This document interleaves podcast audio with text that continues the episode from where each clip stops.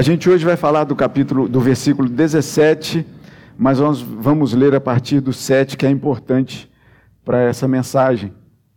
Oração por iluminação já feita, e eu peço você que acompanhe a leitura da palavra, que diz assim: Lembrai-vos dos vossos guias, os quais vos pregaram a palavra de Deus, e considerando atentamente o fim da sua vida, imitai a fé que tiveram.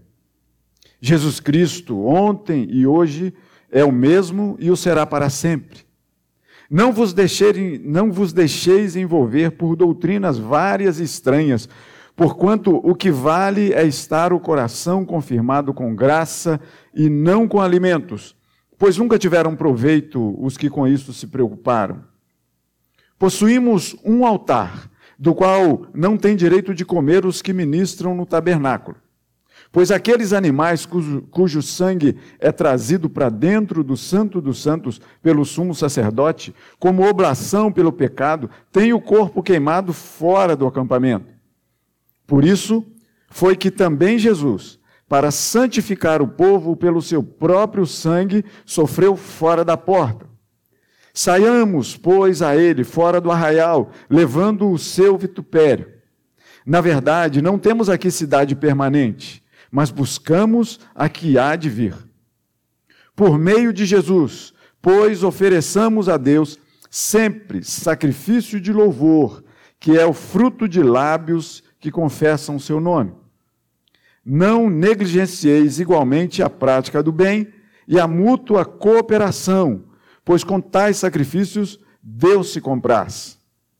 Obedecei aos vossos guias e sede submissos para com eles, pois velam por vossa alma, como quem deve prestar contas, para que façam isto com alegria e não gemendo, porque isto não aproveita a vós outros. Louvado seja o nome do Senhor. Você pode se assentar.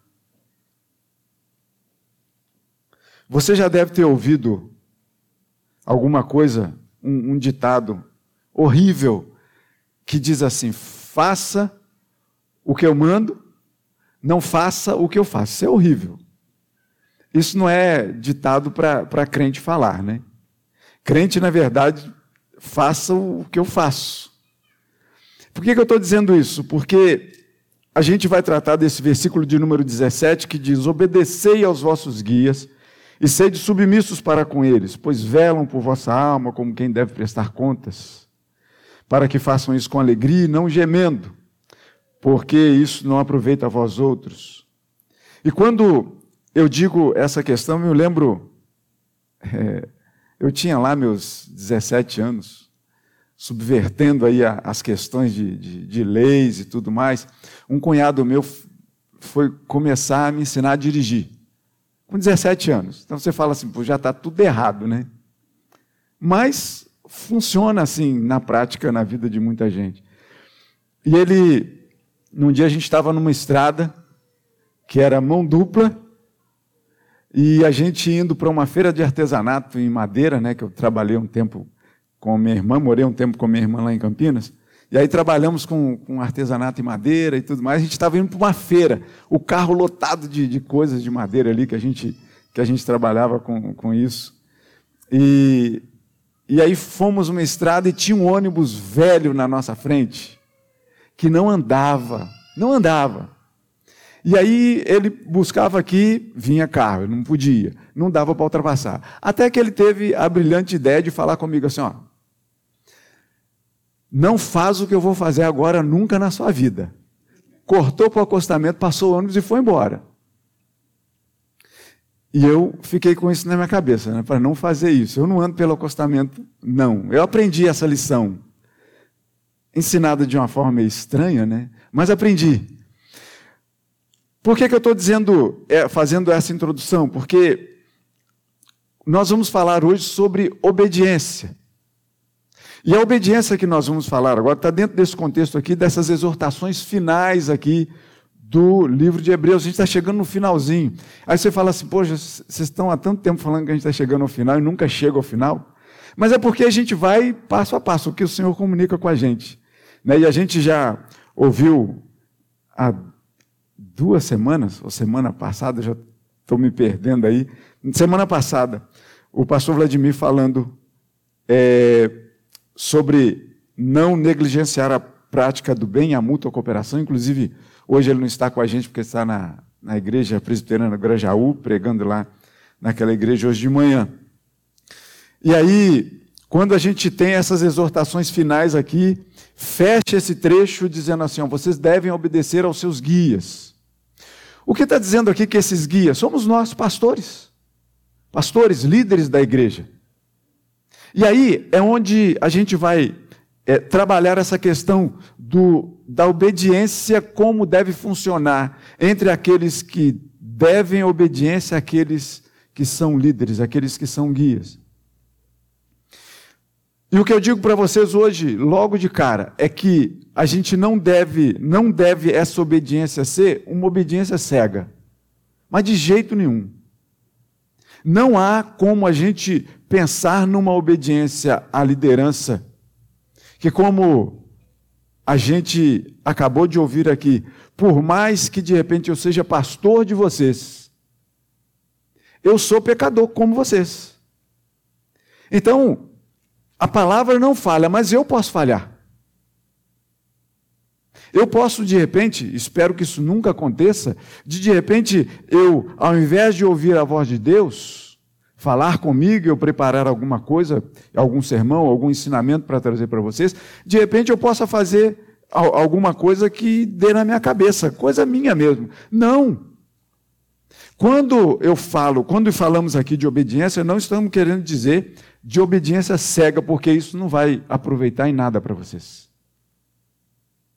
Não vai. O escritor foi feliz ao iniciar esse, esse, esse trecho, começando lá no, no versículo de número 7, por isso eu fiz questão de começar lá a ler com vocês a partir do versículo 7, porque no versículo 7 ele chama a atenção para os líderes do passado.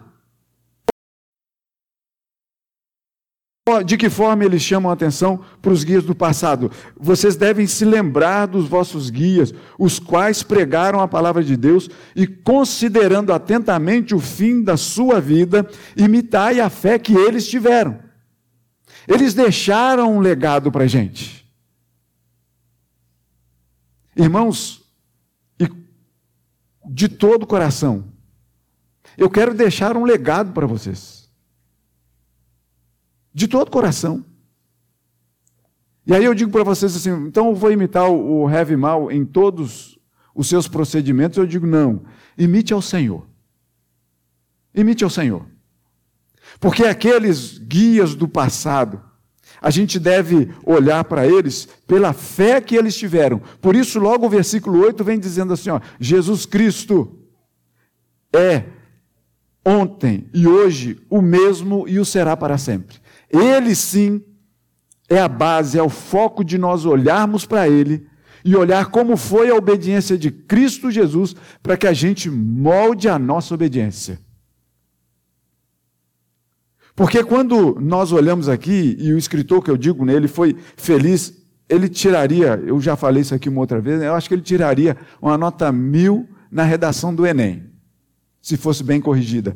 Porque ele lança isso lá no início desse último trecho, falando: olha, vocês devem obedecer aos guias do passado, olha a fé deles, imitem essa fé. E agora ele traz para os líderes do presente, daquela época, mas de hoje também. Dizendo: obedeçam aos vossos guias e sejam submissos para com eles, pois eles velam por vocês, como quem deve prestar contas. Isso deve causar alegria no coração deles e não tristeza. Porque se causar tristeza, em nada isso vai aproveitar nessa comunhão nossa de vida. Então, quando o escritor fala isso, ele, inclusive, a gente volta um pouquinho no, no capítulo 11 de, de, Hebreus, no versículo 4, quando a gente estava estudando ali a galeria da fé, né, e trouxemos vários personagens do Antigo Testamento para falar sobre fé, ali, ali no, no, versículo 4 do capítulo 11, está dizendo sobre Abel, lembram? E que diz assim: olha, pela fé de Abel a gente pode viver. E diz o seguinte: porque Abel hoje já é morto, Mas ainda que ele hoje seja morto, ele ainda fala. Sabe por que, que ele ainda fala? Porque ele procurou viver de acordo com o Senhor. E essa deve ser a nossa obediência. A nossa obediência com relação ao que eu digo tem um limite, tem uma base para você observar. É a palavra de Deus. Vocês se lembram quando nós trazemos aqui é, é, pessoas que vão professar a sua fé? A gente pergunta para elas aqui claramente uma coisa: a gente pergunta assim, ó, vocês prometem ser obedientes às autoridades da igreja? É só isso. Não para aí. Enquanto estas permanecerem firmes de acordo com a palavra de Deus, isso é o mais importante. A obediência não está justamente no que a gente simplesmente fala, mas se a gente fala o que está de acordo com a palavra de Deus. Se está tudo ok, obedeça. Se está tudo ok, obedeça, porque vai fazer bem para a saúde da igreja. E o escritor, o Espírito Santo, aponta do passado para falar do presente, dos guias de hoje. E quando a gente lê aqui, obedeçam, obedecer aos vossos guias, a gente tem aqui então esses dois grupos. Obedeçam, quando o escritor está falando obedeçam, está falando justamente para a congregação. E quando está falando dos guias, está falando justamente dos líderes da igreja. Então, quando a gente tem essa questão do obedeçam e dos guias, os que são chamados a pregar e conduzir, a gente vai falar um pouquinho então sobre vocês, sobre a congregação. Que num, de uma forma mais geral e abrangente, todos nós, eu e vocês, os líderes e vocês, fazemos parte de uma mesma congregação de Cristo. Porque lá no céu, não vai ter essa divisão de pastores e congregação, mas não. Somos todos um só corpo de Cristo. Aqui, alguns receberam chamados para poder ir para o seminário, estudar, para poder estar aqui. E eu digo para vocês, e eu já contei isso aqui uma vez, que na minha cabeça foi a maior das confusões que eu tive na minha vida quando o Senhor falou comigo, mal, vai para o seminário. Foi uma confusão generalizada que aconteceu aqui, porque não era vontade minha, Jonas. A minha vontade era de ficar confortavelmente, e esse termo confortavelmente aí, entre aspas, porque não é bom que a gente esteja sempre confortavelmente sentados aí, não. É bom a gente motivar, colocar a nossa vida para o trabalho do Senhor. Então foi uma confusão terrível que aconteceu, mas o Senhor falou: é bom que a gente obedeça. É bom que a gente obedeça. E graças a Deus que o Senhor é quem quem chama, né? O Senhor é quem chama. Agora, com relação à obediência, a gente como congregação, a gente tem que ter um filtro natural das coisas. Um filtro nosso. Daquilo que a gente ouve a gente tem que passar por um filtro para saber como são essas coisas. Porque, graças a Deus, que o Senhor tem colocado um púlpito sério aqui nessa igreja. Mas a gente já recebeu muita gente machucada. Por quê? Porque sofreram uma obediência meio radical, que muitas vezes se desviavam da palavra do Senhor para chamar para si uma autoridade que não deveria ter chamado. E machuca as pessoas. Uma liderança ditatorial machuca as pessoas. Porque a liderança sempre deve estar baseada na palavra do Senhor. Mas nós devemos ter um filtro natural. Por exemplo, é um filtro que age naturalmente na gente. Quando você escuta o Senhor falando, aí já saem os guias fora, já saem os líderes fora. Mas quando você escuta o Senhor falando, Como é que está esse filtro seu quando você escuta o Senhor falando assim, ó, que você deve amar os seus inimigos? Como é que funciona esse filtro na nossa vida? A gente fala assim: peraí, Senhor, deixa eu filtrar isso direito. Porque parece que isso não encaixa no meu filtro. Mas é palavra de, de liderança? Não, é o Senhor que está falando. E se o Senhor está falando, é bom que a gente obedeça. Mas a gente vai falar: peraí, Senhor, Paulo vai dizer o seguinte: que a gente, e ele escrevendo aos Romanos, ele, ele vai escrever dizendo que o nosso culto deve ser um culto racional. Puramente racional? Não, cheio de emoção. Mas não é só um culto cheio de emoção. Não é uma coisa que de repente o líder vai começar a dizer aqui, tocar sua vida, vai tocar as feridas do seu coração e vai mexer com o seu emocional e vai querer conduzir você. Não. A razão andando colada com a emoção. Isso deve acontecer na nossa vida. Esse filtro natural daquilo que a gente recebe como alimento, a gente deve prestar muita atenção no que a gente recebe como alimento. Fazendo aqui um, um, um, uma paráfrase aqui, é como, por exemplo, eu nunca. Eu, na verdade, eu como de tudo hoje. Assim, de, de alimentação, quando você fala assim, legume, verdura, tal, eu como tudo. Mas a Isaura sabe, eu não gosto de quase nada, mas como tudo. Até giló, que ela ama, eu como giló, quando, quando ela faz em casa. Não gosto, não, mas como. Mas o que eu estou dizendo é o seguinte: a dona Zilda, a minha mãe, à mesa, na hora do almoço, que punha lá as abóboras da vida no meu prato, que não descia de jeito nenhum, não tinha filtro para poder negociar com ela. Só podia levantar quando terminasse de comer tudo. O filtro dela era esse. Agora, se eu desobedecesse, eu não levantava. Ou se de repente eu levantasse, né? A comida era guardada. E quando de repente eu quisesse lanchar, por exemplo, né, comer pão, eu falei, não, tem a abóbora. Que você ficou aí, não vai ser desperdiçada. Então era melhor a gente comer logo. Então ela falava assim: é melhor você se ver livre dessa abóbora logo. E era o que eu fazia. Colocava tudo na boca, engolia, e aí levava o resto da comida de boa. Era esse filtro que eu tinha que obedecer. Para mim era um filtro bom? Sim ou não? Sim, era um filtro bom. Porque a minha mãe, a autoridade, queria o meu bem, apesar de não parecer. Percebem?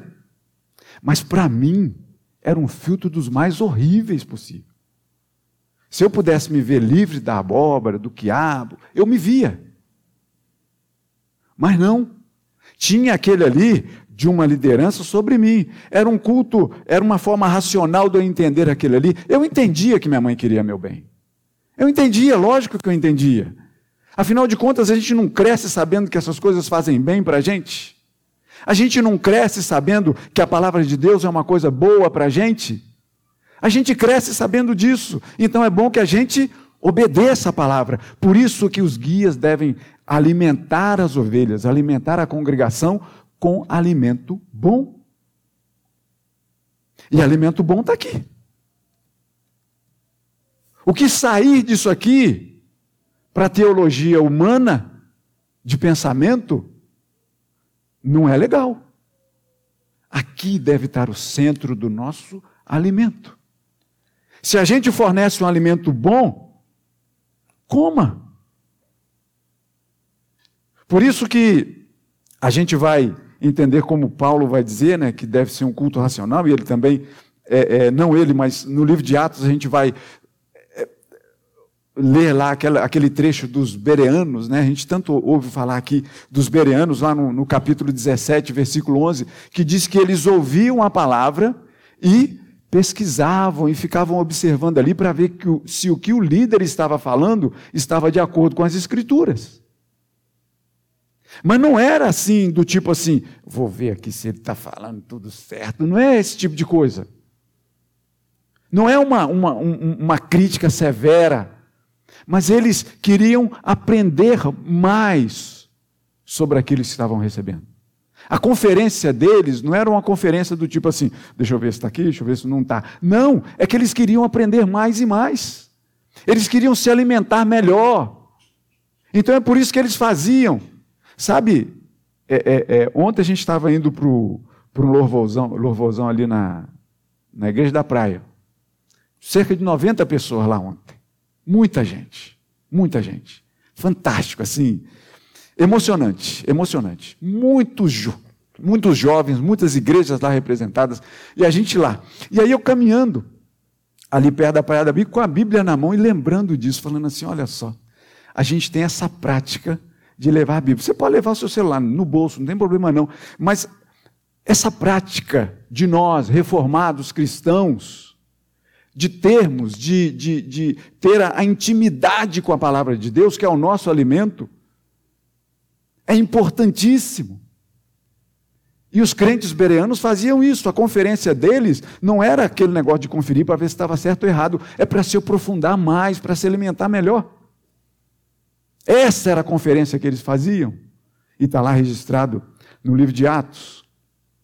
E aí, pensando em vocês, o Catecismo Maior, na pergunta 160, vai, vai perguntar assim: o que é exigido dos que ouvem a palavra pregada? E a resposta vem assim: que atendam a ela, a palavra, com diligência, preparação e oração. Que comparem com as escrituras aquilo que ouvem, que recebem, que recebem, que recebam a verdade com fé, amor, mansidão, prontidão de espírito, como a palavra de Deus. Que meditem nela e conversem ao seu, a seu respeito uns com os outros, que a escondam no coração e produzam os frutos devidos no seu procedimento. Olha que, que resposta completa, gostosa da gente ver. Um documento da igreja. E com relação aos guias. E aí, o, o pastor Tiago, Tiago bíblico, ele vai dizer logo, logo à frente no capítulo 3, né, Tiago, logo depois aí de Hebreus, ele vai dizer assim para a gente, abrindo o capítulo 3, vai dizer assim: Meus irmãos, não vos torneis, muitos de vós, mestres, sabendo que havemos de receber maior juízo. Eita! Aí é com a gente, com a liderança. O que o pastor Tiago vai dizer aqui, dizendo assim: olha só, se você está sentindo alguma coisa que te impulsiona para ser um líder no, dentro do povo de Deus, cuidado. Você, assim, opa, mas como assim? Cuidado, porque sabemos que havemos de receber maior juízo. Por quê? Porque eu sou um falando para um monte de gente. É uma responsabilidade muito grande. Não é para qualquer um. Eu não estou chamando os louros para cima de mim, não. É para aqueles que Deus chama porque a vocação pertence a Ele. E uma vez que Ele chame, é melhor a gente obedecer. Mas tendo a consciência e sabendo disso, da responsabilidade que pesa sobre a nossa vida, líderes do povo de Deus. Porque por mais que Paulo vai dizer que, que aquele que, que busca o episcopado quer uma excelente obra, que almeja. Por mais que isso seja verdade, mas pesa sobre nós uma responsabilidade. Pesa sobre nós. A gente não pode deixar de entender isso como uma responsabilidade vinda de Deus e quando vem de Deus é melhor a gente cuidar das coisas bem. E aí eu trago outra pergunta do Catecismo Maior. E a pergunta anterior à que eu li, a de 159, que, deve, que diz assim: Como deve ser pregada a palavra por aqueles que são chamados? Devem pregar a sã doutrina diligentemente, a tempo e fora de tempo, claramente, não em palavras persuasivas de humana sabedoria, mas em demonstração do Espírito e do poder, fielmente, tornando conhecido todo o conselho de Deus, sabiamente, adaptando-se às necessidades e às capacidades dos ouvintes e graças a Deus a gente tem uma membresia aqui de uma capacidade extraordinária. Zelosamente, com amor fervoroso para com Deus e para com as almas do seu povo, sinceramente, tendo por alvo a glória de Deus e procurando converter, edificar e salvar almas. Foi citado aqui pelo nosso irmão Fernandinho a perda do, do diácono Fernandinho, né, a perda do nosso irmão Tim Keller. Eu estou lendo um livro dele chamado Pregação. E olha o que eu li ontem. O que eu li ontem foi o seguinte, justamente falando dessa parte de pregação, e está dizendo assim: olha só. Se você está achando que você põe uma roupa legal, que você tem uma fala boa, e que com isso vai, vai trazer é, a sua pregação no alto nível, tome cuidado com isso que de repente você, com a sua empolgação, com a sua entonação, você vai conseguir cativar os ouvidos, ele vai dizer assim: tome cuidado com isso, porque a congregação nota se você está só fingindo ou se você está falando a verdade. Responsabilidade. Responsabilidade. Mas ele, Tim Keller falou isso mas o Senhor falou antes com a gente. O Senhor sempre fala antes. A gente é só um, um, propagador aqui da palavra que é do Senhor. Por isso é que sempre nas minhas orações de, adora, de, de iluminação, eu peço assim, Senhor, que antes da minha palavra, desde a leitura, a gente já entenda o que o Senhor quer dizer para a nossa vida. Eu penso assim. O amor deve estar sempre presente, até mesmo naquelas mensagens. Isso a gente acabou de ler aí sobre, sobre o amor, sobre o sacrifício de amor, sacrifício de louvor, mútua cooperação. A gente ouviu falar aqui isso aqui na mensagem passada. O amor sempre deve estar presente.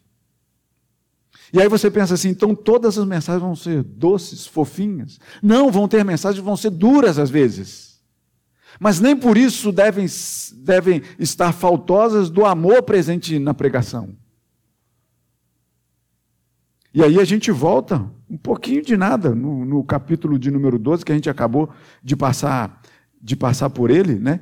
que, que vai dizer muito bem assim para a gente, porque às vezes algumas mensagens são disciplinadoras.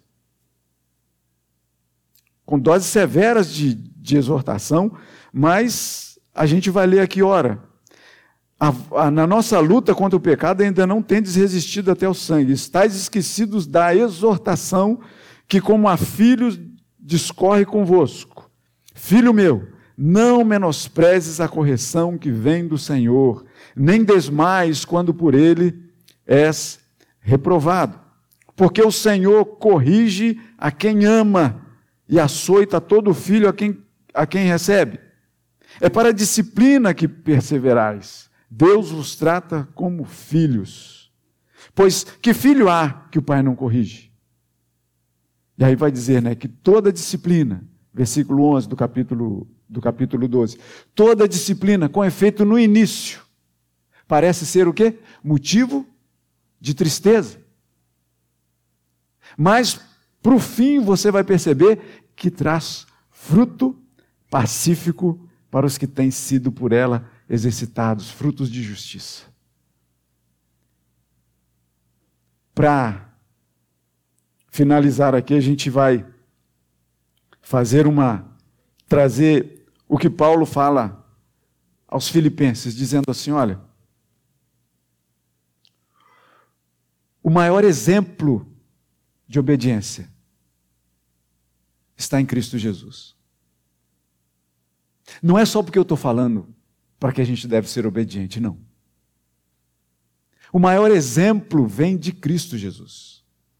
Ele vai escrever aos Filipenses dizendo assim: Olha, Jesus foi tão obediente que foi obediente até a morte e morte de cruz. Para que a gente não precise ser obediente até a morte e morte de cruz.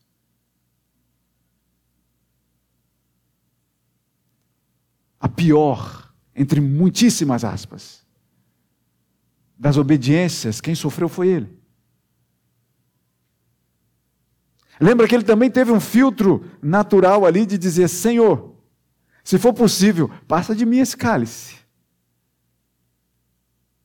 Mas vem a obediência sobre a vida dele, que ele tanto demonstra para a gente durante toda a sua vida, dizendo assim: Olha, mas que não seja feita a minha vontade, sim a sua vontade.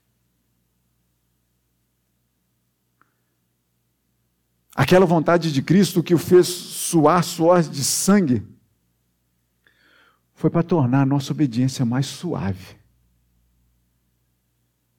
Se você acha que, quando o Senhor diz para a gente: olha,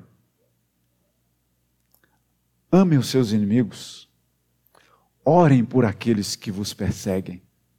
Se a gente acha que isso é muito difícil, se Pedro achou que isso é muito difícil, dizendo assim: Senhor, o que, que eu faço depois de eu ter perdoado sete vezes?